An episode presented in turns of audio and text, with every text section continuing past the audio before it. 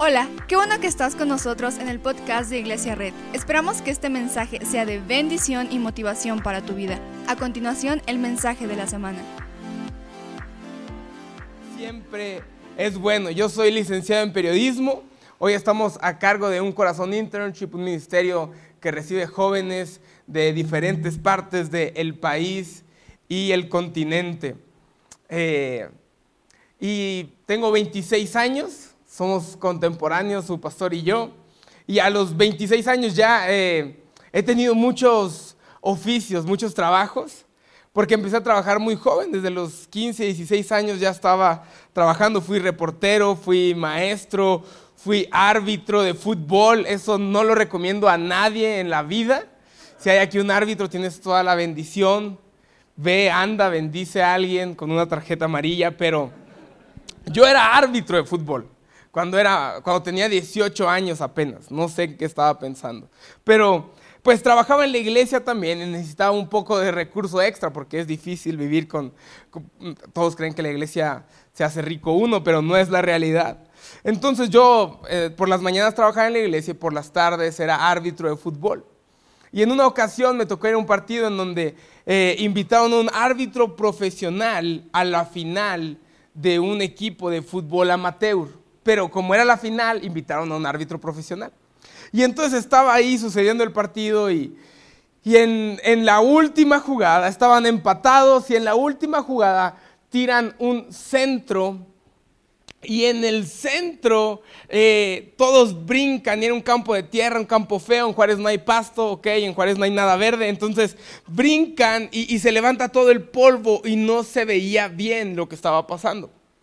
Entonces, cuando todos brincan, hay un jugador que cae en el último minuto, cuando estaban empatados, y entonces un equipo grita, penal, y el otro equipo grita, nada, nada, que siga, que siga. Y el árbitro no vio porque no tenía la perspectiva correcta. El árbitro no tenía la perspectiva, los jugadores corren siguiendo el balón, los árbitros corremos siguiendo la mejor perspectiva para ver la jugada. Entonces, honestamente, el árbitro no vio la jugada. Marcan, eh, el, todos, el árbitro detiene el partido y todos le dicen, ¿qué vas a marcar? Y entonces eh, el jugador que está en el piso se levanta y le dice, árbitro, esto es penal. Y, el, el hombre tenía la nariz así, totalmente volteada y el árbitro dijo, no, pues definitivamente sí le pegaron, ¿verdad? Y entonces marca penal porque era obvio que era penal, ¿verdad? Entonces ya tira el penal, lo meten campeones, festejan y al final del partido, eh, como es fútbol amateur, regresan las credenciales de cada jugador. Y en la credencial del jugador que metió el gol, se da cuenta que la nariz la tenía así en la foto también. y y, marcó el penal por lo que le dijeron. Marcó el penal porque se dejó llevar por lo que no vio. La perspectiva es muy importante. Es tan importante la perspectiva. Y sabes, en la Biblia encontramos historias en donde la perspectiva es también muy, muy importante. Y me encanta una de mis historias favoritas de la Biblia porque todo el mundo que predica dice que va a hablar de sus historias favoritas de la Biblia, entonces tengo que decir eso.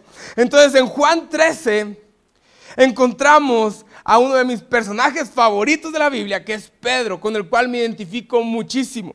Y ahí está Pedro y están en la cena antes de que suceda todo lo de la cruz. Y, Jesús dice, mis queridos hijos, poco tiempo, Juan 13, versículo 33, mis queridos hijos, poco tiempo me queda para estar con ustedes. Me buscarán y lo que antes les dije a los judíos, ahora se los digo a ustedes. A donde yo voy, ustedes no pueden ir. Este mandamiento nuevo les doy, que se amen unos a los otros, así como yo los he amado también a ustedes. Deben amarse unos a los otros. De este modo, todos sabrán que son mis discípulos si se aman los unos a los otros. Y entonces aparece el tremendo Pedro, ¿verdad? Por cierto, paréntesis, no sé por qué vemos Netflix y tenemos Biblia, pero este, este Beshi está mejor. Este chismecillo santo. ¿Y a dónde vas? Preguntó Pedro. A donde yo voy no puedes seguirme ahora, mijo. Pero más tarde me seguirás. Señor, insistió el tremendo Pedro, ¿por qué no puedo seguirte ahora? Y escucha esto, que esto es mejor que la Rosa de Guadalupe, esto es mejor que, que la casa de papel. Dice, por ti daré hasta la vida. Bocón, Pedro, ¿verdad? Y, y en el 38 dice, ¿tú harás la vida por mí? Le pregunta Jesús. De veras te aseguro que antes de que cante el gallo, me negarás tres veces. Y después de eso la Biblia nos manda comerciales. Por, eso vemos Netflix, ¿verdad? Porque no hay comerciales. Pero eh, eh, se está poniendo bueno eh, el, el, el chismerío santo. Así que vamos rápido al capítulo 18. Yo en exclusiva les estoy saltando los comerciales de nada, red. ¿Ok?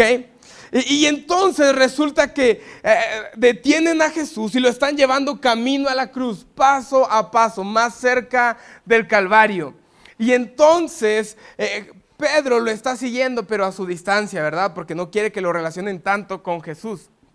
Entonces Pedro lo está siguiendo y alguien ve a Pedro y le pregunta, ¿no eres tú también uno de los discípulos de ese hombre? Le preguntó la portera. No lo soy, respondió Pedro, negándolo por primera vez. Los criados y los guardias estaban de pie alrededor de una fogata que habían hecho para calentarse pues hacía frío. Pero también estaban de pie con ellos, calentándose. Pedro estaba ahí conviviendo con el enemigo. En el 25 dice, manda otros comerciales, pero Netflix lo adelanta. 25, mientras tanto, Simón Pedro seguía de pie, calentándose. ¿No eres tú uno de sus discípulos? Le preguntaron. No lo soy, negándolo por segunda ocasión. Tremendo Pedro. ¿Acaso no te vi en el huerto con él? insistió uno de los siervos del sumo sacerdote. Pedro volvió a negarlo por tercera vez y en ese instante cantó el gallo. Cucurucucú, diría mi amigo. Cantó el gallo. Qué difícil. Otro de los eh, evangelios narra cómo cuando canta el gallo, Pedro y Jesús tienen un contacto visual, se voltean a ver, Jesús voltea a ver a Pedro. Y yo creo genuinamente que es el contacto visual más incómodo en la historia de la humanidad. Sumamente incómodo. Qué difícil. Me vas a negar antes de que cante el gallo. Lo niega tres veces, canta el gallo y luego lo voltea a ver. ¡Qué condenación! O sea, yo creo que Pedro se quería meter debajo de un burro, o sea, se quería esconder donde fuera porque era el contacto visual tan incómodo, tan difícil. Y sabes lo que sucede, ¿no? Jesús muere en una cruz y al tercer día resucita. Y una vez resucitado, lo que hace es ir a buscar a sus discípulos. Entre ellos, obviamente, a Pedro. Y encuentra a Pedro, y todos conocemos la historia. No lo encontró para reclamarle, lo encontró para darle propósito. Y cuando todo, yo, si a mí me niegas tres veces y me crucifican, yo lo encuentro y le doy un cabezazo en la nariz, ¿verdad? Pero no, Jesús no hace eso. Jesús va y busca a Pedro para demostrarle que lo ama y que le da propósito. Así que me gustaría orar rápidamente antes de seguir avanzando en este mensaje esta mañana. Dios, te doy gracias porque estamos con bien aquí en Tlaxcala. Gracias porque es tu voluntad que estemos aquí. Dios, habla tú hoy y no yo. Estamos ansiosos por conocer tu palabra, Señor. Gracias por esta iglesia, por esta casa, por estos pastores. Dios, hay aquí. Hoy desde este lugar yo bendigo Comunidad Olivo, bendigo un corazón, bendigo a Pastor Marcos y Pati, aquí mi Daniel, en el nombre de Jesús. Amén, amén. Y hace, si tuviera que ponerle un título a este mensaje, yo le pondría como título, todo se trata de perspectiva. Todo se trata de perspectiva y así como el árbitro corre por la perspectiva, así como Pedro tenía una perspectiva acá y Jesús tenía una perspectiva justo del otro lado después de haberlo negado tres veces, creo que todo se trata de perspectiva. Yo sé que aquí hay puras mujeres eh, bellas y hermosas, pero yo tengo unas tías, esas tías tremendas, que cuando les tomo una foto, ellas dicen, Miguel, vuélvela a tomar. Salí fea y salí gorda. Y, yo les digo, tía, te ves hermosa, pero ella toma la diferente. No es que yo esté fea, es que la perspectiva es la equivocada. Entonces vuelvo a tomar la foto ya de arriba, tomo la foto y, entonces ella dice, ah, ahora sí ya salí bien. Buena foto, Miguelito. Del, del cuello para arriba. Y, entonces no es que ellas estén feas, es que ellas, es que la foto estaba tomada de una mal perspectiva. ¿Sí me entiendes? La perspectiva sí importa y todos en sus redes sociales tenemos la foto donde la perspectiva nos ayuda un poquito más, ¿verdad? Yo en mi foto de perfil me veo rubio, ¿ok?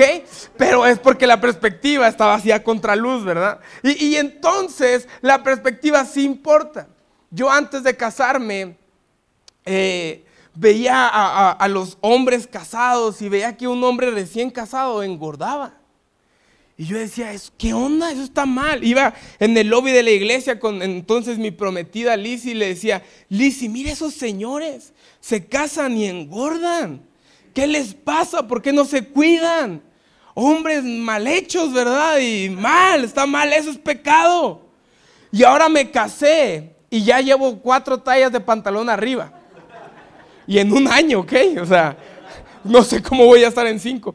Pero, y ya subí unas bastantes tallas de... Y ahora voy caminando por el lobby de la iglesia y mi perspectiva cambió.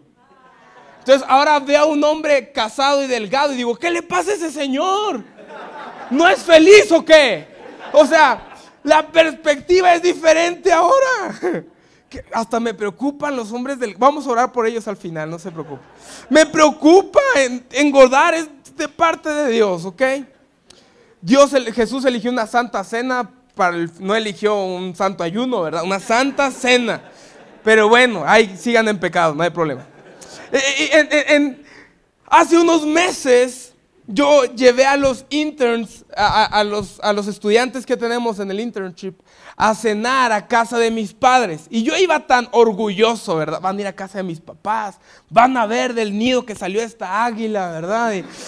Ahí vamos, y vamos en camino y empezó a llover. Entonces en Juárez, Juárez es de extremos, ¿no? O sea, si hace calor, se quema la gente. Si hace frío, se hipotermia en la gente. Si llueve, se ahoga la gente. Entonces, en Juárez, o, sea, no somos de medias tintas, es así. Blanca, blanca, café, café, así, con todo lo que tenemos, ¿verdad? Y, y entonces vamos y inicia un tormentón. Se inundaron las calles de Juárez. Y yo voy en mi carro y, y, mi esposa siempre me dice, ya vende ese carro y yo no lo quiero vender porque es, tenemos ahí nexos sentimentales ese carro y yo, ¿verdad? Y, y, aparte no me puedo comprar otro, ¿verdad? Pero, pero ahí vamos, es lo que le digo a ella para que no se agüite. Entonces, ahí vamos en el carro y, y el agua se subió tanto en la calle que se empieza a meter el agua al carro. Y entonces yo veo esto y traía el agua hasta aquí, adentro de mi carro. Y a mí me daba mucha pena decirle a mi esposa y justo tomé valor para decirle, le dije, oye Lizzy, y apenas le iba a decir y ella me interrumpe con una carcajada. Y se empieza así casi a orinar de la risa. Le digo, ¿qué, qué pasa, mi amor? Es que mira el carro de enfrente, se le metió el agua. La señora bajó el vidrio y está sacando el agua por la ventana. Y ella estaba casi llorando de risa. Y, me, y entonces volteé a ver los pies de ella y curiosamente, como que el carro estaba así y nada más tenía agua en mis pies y en el de ella no. Entonces ella se estaba burlando de una señora que estaba viviendo justo lo que yo estaba viviendo. Y entonces yo le dije, yo, yo pensé, si le digo a Lizzie que esto está pasando, pues se va, ahora sí se va a orinar de la risa, ¿verdad? O sea, se va a burlar de mí fuertemente no pienso decirle. Y entonces ella estaba ahí riéndose y yo estaba muy aguitado, muy triste. Y entonces, me, oye, ¿qué me ibas a decir? No, nada, nadita. del clima, qué bonito. Y, y, el punto es que ya llegamos a casa de mis padres y, y me bajo así, chorreando agua de los pies, con los tenis así sonando así. Y, y, y, ¿qué pasó, Miguel? Pues es que estaba el agua, se metió al carro también, como la señora que te estaba riendo, así. Y entonces ella se enoja, en matrimonio, pero bueno, eh, ella se enoja conmigo.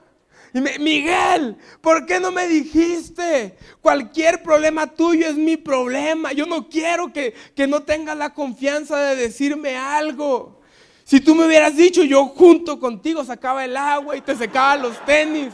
Y, y, yo sentí que ella se iba a burlar, pero ella segura que si le decía, me iba a ayudar. ¿Quién sabe la verdad? ¿ah? Y, y con todo esto, lo que pasa es que hay veces que no decimos cosas por temor a la reacción que va a tener, ¿no? A veces no le, no le decimos cosas a Dios, a veces nos alejamos de servir porque Dios no sabemos cómo va a reaccionar.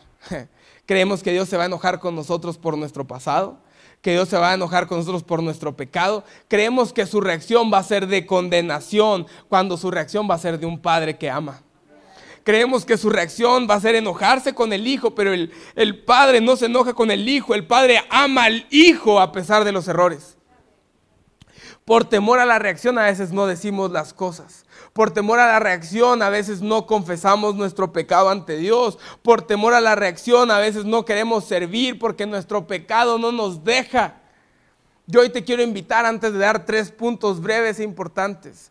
Pero si tú hoy sigues teniendo esa idea de un Dios que es un policía malo, un policía enojón, eh, puedes quitarte esa imagen de la mente y puedes ver al Padre que ama al Hijo a pesar de todo, sin importar que el Hijo destruya la cocina, si llega a la, a la sala con un sándwich bien, todo feo, pero el Padre va a recibir ese sándwich con tanto amor porque su bebé lo hizo. El Padre no se va a enojar por el desastre en la cocina quizá le vas a pedir que le ayude a recoger, pero el Padre lo va a ver con amor. Así te ve Dios. Quiero dar tres puntos súper breves de por qué la perspectiva es tan importante. Si estás tomando nota, Dios te bendiga. Si no estás tomando nota, mm, ¿ok? Punto número uno. Y son tres preguntas. Punto número uno, ¿cómo me veo? Les pregunta, ¿cómo me veo? Y sabes, si somos honestos y vulnerables, muchas veces nos vemos al espejo y nos vemos como, como todo lo que no queremos ser. Quizá hoy tú te ves al espejo y dices, estoy justo donde no quiero estar, no tengo el carro que quiero, no tengo la novia que quiero, no tengo la esposa que quiero, no tengo la familia que quiero. Tú te ves al espejo y dices, soy un mal hijo, un mal esposo, una mala esposa, una mala madre, un mal amigo, un mal novio, un mal estudiante, un mal empresario. Y quizá tú te ves al espejo y en vez de verte a ti, tú ves a tu problema. En vez de verte a ti, tú ves a tu pasado. Y tú no ves una persona, tú ves al divorciado. Tú no ves una persona y en el espejo tú ves al rechazado, al condenado, al que se equivocó, al pecador. Porque yo estoy seguro que Pedro, mientras estaba ahí pescando una vez que dejó a Jesús en la cruz, él se veía en su reflejo en el agua y él no veía al discípulo, él veía al traicionero. Él veía al pecador, al que no es leal, al que se equivocó. Nosotros en el espejo a veces vemos nuestro pecado. De la manera más honesta, no me tienes que contestar hoy, pero tú dentro de ti tú sabes cómo te ves hoy. El divorciado, el rechazado, el abandonado. Y a veces traemos los títulos que la vida nos dio desde pequeños, los traemos al presente. El abusado, el enfermo, el traicionero, el fracasado, y en, ese reflejo nosotros vemos nuestro presente y nuestro pasado. Esa es la realidad. Punto número uno, cómo me veo. Punto número dos, cómo me ve Dios. Punto número dos, cómo me ve Dios. Y este punto es de mis favoritos. Es mi favorito, el que más me gusta. Porque lo que nosotros vemos en el espejo no es una mentira. Lo que nosotros vemos en el espejo muchas veces es la realidad. Porque quizá tú, hoy estás aquí y puedes decir soy un mal hijo. Y sabes qué, muy probablemente sea la realidad. Quizás sí eres un mal hijo. Quizás sí eres un mal estudiante. Quizá el 5 que tienes no se va a ir. O sea, sí tienes 5, perdón. No, no, no vengo a, a inspirar y a motivar y a decir, no, no, la verdad es que a veces nuestros errores nos han traído hasta donde estamos hoy. No vamos a negar el pasado, pero no vamos a permitir que el pasado nos defina. No vamos a negar lo que sucedió, pero no vamos a permitir que lo que sucedió sea lo que somos hoy. Y me encanta que Jesús buscó a Pedro. Para empezar, escucha esto. Jesús buscó a Pedro, no Pedro a Jesús. ¿Ok? Dato importante, curioso, consérvalo y tómalo. Jesús buscó a Pedro. Y Pedro, si quizá conoces la historia, te la, te la voy a contar, pero Pedro, una vez que niega a Jesús y crucifican a Jesús y muere Jesús, Pedro vuelve al lugar que había dejado. Regresa a pescar. Y está ahí pescando. De hecho, la Biblia dice que estaba semi desnudo, historia real. Y estaba ahí pescando todo desnudo por la vida. Y entonces regresa alguien en la orilla y les dice, tiren la red del otro lado. quizá conocen la historia, tiran la red del otro lado y sale llena de peces. Y entonces Juan, el otro discípulo que estaba ahí, dice, es Jesús. En ese momento Pedro se viste, interesante, se viste, se tira al agua y llega a la playa y se encuentra con Jesús. Y en ese encuentro Jesús le muestra su gracia y su amor. ¿Estamos de acuerdo? Pues yo me imagino a un Pedro que dice, ah, yo encontré a Jesús porque yo me tiré al agua, nadé y llegué hasta donde él estaba. Solamente quiero aclarar ese punto antes de continuar. Esa cita no la arregló Pedro, esa cita la arregló Jesús. Y aunque Pedro se sentía que como él había nadado y había llegado a la playa, él había acordado esa cita, él estuvo dispuesto a nadar un pequeño laguito quizá. Pero Jesús estaba dispuesto a atravesar la muerte, la cruz y volver a vida para encontrarse contigo. Lo siento. Vamos a darle un aplauso a Dios por eso. Claro que lo merece. Jesús está dispuesto a eso por ti. Y quizá tú hoy dices, no, yo hoy vine a la iglesia, a la primera reunión. Me levanté temprano, yo arreglé esta cita con Jesús. No, Él estuvo dispuesto a atravesar la muerte por ti, para encontrarse contigo hoy. La cita de hoy no fue planeada por ti, fue planeada por Él. La cita, Él vino a Tlaxcala. Tú no fuiste al cielo. E, él está aquí. Él arregló la cita contigo hoy. Por eso estamos aquí. Y el punto número dos es cómo me ve Dios. Y una vez que, que, Pedro estaba ahí todo deprimido pescando, llega Jesús a aclararle a Pedro cómo lo ve. Y entonces llega Jesús y le dice, Pedro, ¿me amas? Y esa pregunta es hermosa, porque nadie le pregunta a alguien que no ama que si me amas. ¿Sí me explico? Si yo amo a mi esposa, le pregunto, oye, ¿me amas? Entonces, con esta pregunta, Jesús tenía algunos propósitos. Propósito número uno, reafirmar el amor de Pedro hacia Jesús. Propósito número dos, reafirmar el amor de Jesús hacia Pedro. Y después de esa pregunta, Jesús le dice a sus discípulos, vayan por todo el mundo y hacer discípulos hey Pedro, tú puedes ser piedra angular de lo que va a suceder en la iglesia, lo que está dentro de ti. Es decir, una vez que tú te ves en el espejo como un fracasado, como un divorciado, como un rechazado, llega Dios y te da propósito. Él no llega a reclamarte, Él llega a darte propósito. Él ni siquiera comenta lo de la traición. Jesús nunca le dijo, oye, sí, cantó el gallo, ¿ah? No, no, no yo sí lo hubiera hecho. Cuando vea a Jesús le voy a preguntar si se le olvidó, porque debió haberle hecho la pregunta. Oye, cantó el ¿sí te acuerdas o no, campeón? No lo hizo. Él ni siquiera se tomó el tiempo para preguntarle por qué lo había negado. ¿Sabes por qué? Porque Él conoce tu corazón. Él no está aquí para reclamarte tu error de la semana pasada. Él está aquí para decirte, tu error de la semana pasada no te quita tu propósito de esta semana. No se acabó. Y yo creo que sí podemos decir, ah, me siento solo en el problema, pero está Jesús diciéndote, nunca has estado solo. Y quizá tú puedes decir, ah, la enfermedad no se me ha quitado, pero lo que hoy es una enfermedad, mañana puede ser sanidad, si Dios lo quiere. Y la familia que hoy está destrozada, mañana puede ser restaurada, si Dios lo quiere, porque cuando uno se ve en el espejo destrozado, Dios lo ve restaurado. ¿Sabes por qué? Porque cuando tú te ves en el espejo, lo que tú ves está limitado a dos cosas, al presente y al pasado. Pero cuando Dios te ve, oh, Él puede ver también futuro. Y la Biblia es muy clara. Hay pensamientos de bien y no de mal para tu vida si tú amas al Señor. El espejo nunca habla futuro. Siempre es mejor. Escucha esto y guárdalo en tu corazón y públicalo en Twitter.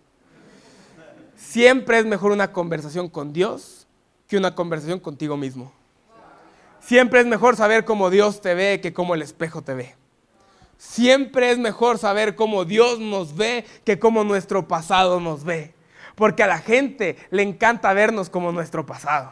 Ah, chismecillo, ¿ah? Ay, si supiste lo que le pasó a la Carmela. Tómalo. Pero sabes qué? Lo que sucedió ayer en tu vida no es lo que va a pasar mañana. Lo creemos. Y una vez que entendemos cómo nos vemos y sabemos que no es la forma que realmente somos, sino que lo que realmente importa es cómo Dios nos ve, viene una pregunta tan importante y esto es lo que yo creo que Dios me ha mandado a traer a esta ciudad, a esta iglesia. Y la pregunta es, ¿cómo veo a los demás? ¿Cómo veo a los demás? Porque, ¿sabes? Quizá yo antes, al principio, en cómo me veo, yo me sentía eh, poco amado, me sentía un traicionero, pero después entiendo que Dios me ama y a pesar de que sí soy un traicionero, Dios me ve como un gran predicador, Dios me ve como alguien que puede evangelizar, Dios me ve como un gran profesionista, un gran estudiante, un gran hijo. Y cuando yo entiendo que Dios me ve con gracia y amor, entonces yo puedo ver a los demás con la misma gracia y con el mismo amor. Yo lo creo. Y me gusta mucho pensar en la gente como, soy una persona muy cuadrada, ¿ok? Pero me, gusta mucho pensar en la gente como cubos, como figuras de cuatro lados. Y entonces llega una, persona y entra por esas puertas. Y entonces tú ves a la persona, sus, cuatro lados, ¿verdad? Y, y, de este lado somos bien buenos para encontrarlo. No, es que e, esta estuvo conmigo en la prepa. Hombre, la hubieras visto en la prepa, atrás del salón de conta. Y, y, ya, tú ya sabes. Hombre, en el salón de mecanografía. Y, entonces tú estás viendo a la persona, es una relación tormentosa en la preparatoria. Un pasado que la persigue. Y de este otro lado veo una, mala reputación. Y de este otro lado veo los problemas de su familia, porque ya sabes, en Tlaxcala todos sabemos. Y entonces, y, de este lado puedes ver una situación económica mala porque se la buscó, porque antes su familia era de dinero, pero se lo acabaron. Y, y allá abajo, muy abajo, ahí nada más el lado que no se ve. Pues sí, a veces era buena onda. Ya te lo comiste completo y luego ya tiras una así livianita, ¿ah? Y entra ese tipo de gente por esta iglesia, por esas puertas. ¿Y qué si un día entra un, homosexual o alguien con aliento alcohólico o alguien con aliento a tabaco? Lo vemos igual, con condenación. Lo vemos como nos veíamos al principio a nosotros mismos. Oh, pero cuando entendemos cómo nos ve Dios, podemos verlos con gracia. Los podemos ver con gracia. ¿Y sabes por qué los podemos ver con gracia? Porque Dios así me vio a mí, porque Dios así te ve a ti. Y entonces, aunque llegue la persona con la peor reputación y con el único buen lado más escondido, eso es lo que decidimos ver. Y sabes qué, si no tiene ningún lado positivo, vamos a inventárselo, porque en fe, en el futuro, va a tener muchos lados positivos. Y sabes qué, en Tlaxcala estoy seguro, pero hay más gente imperfecta que perfecta. Entonces no queremos una iglesia de gente perfecta. Queremos una iglesia de gente imperfecta porque aquí hay espacio para todos porque es casa de Dios. Y aunque todo el lugar los vea con malos ojos, nosotros los vemos con ojos de Jesús. Nosotros los vemos con ojos de Jesús. Y lo que preocupa es que a veces, como Pedro, Pedro tenía años conociendo a Jesús años viviendo con Jesús. Quizás tú tienes años en la iglesia. Quizás tú tienes años conociendo a Jesús, estando de cerca con Jesús. Pero no conoces cómo Dios te ve. Y hoy solo quiero decirte, Dios no ve lo que tú ves en el espejo. Dios ve lo que hay en tu futuro. Pero es necesario que tú rindas lo que ves en el espejo para que su futuro se haga efectivo. Hoy te quiero invitar, quizá es tiempo de que olvides lo que ves en el espejo. Quizá es tiempo de que olvides lo que tu pasado te ha dicho y me encantaría si me puede apoyar el piano.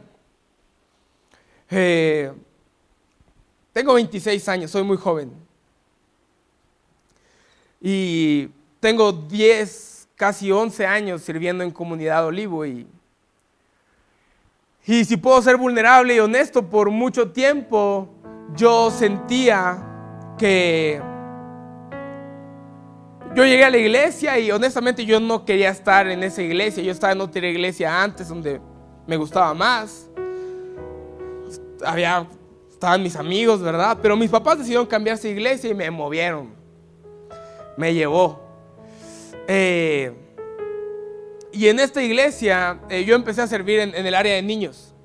Y empecé a servir en lo que me pidieran. Yo decidí tener una buena actitud, entonces yo ponía sillas, yo eh, barría, limpiaba, trapeaba, lo que fuera necesario. Lo que me pedían, hacía.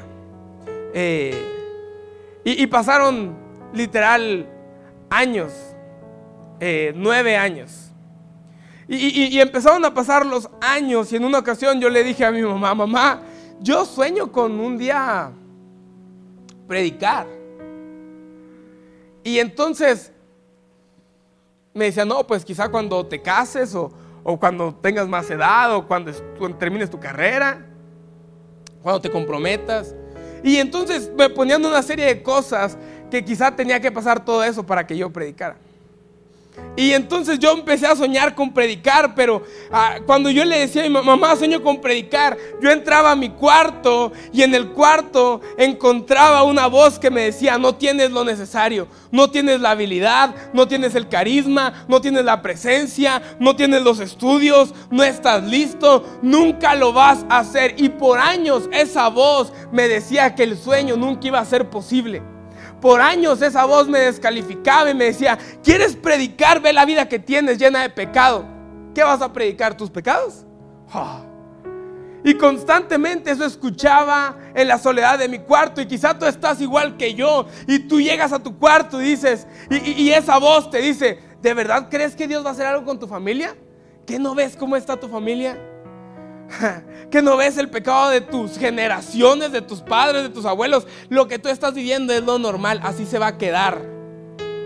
Y quizá tú te sientes descalificado para los sueños que Dios te ha dado. ¿Tú crees que Dios va a hacer eso en Tlaxcala?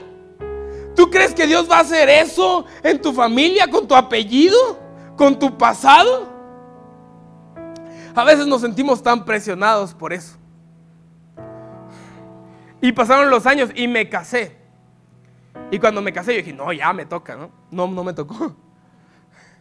Y ya casado, una noche yo me desesperé y estaba ahí llorando porque dije, nunca, nunca voy a predicar, ya, ya me casé, ya estoy encargado de un ministerio principal de la iglesia, ya tengo 10 años siendo fiel.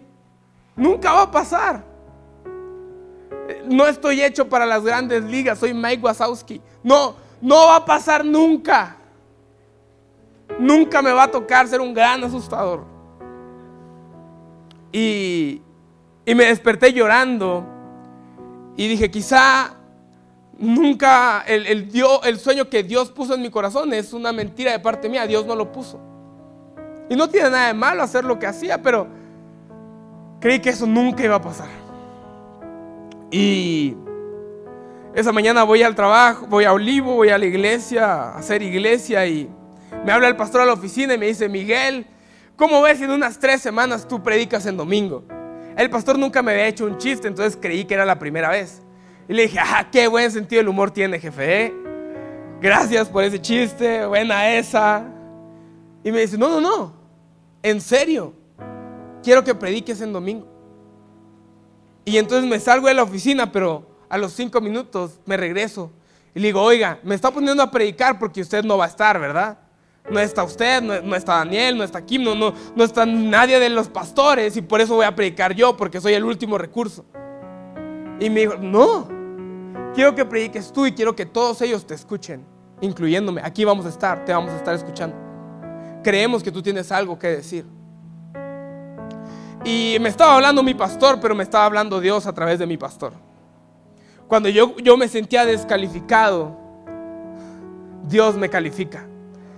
Sientes que estás descalificado para que Dios haga la obra en tu vida y en la de tu familia, sí estás descalificado.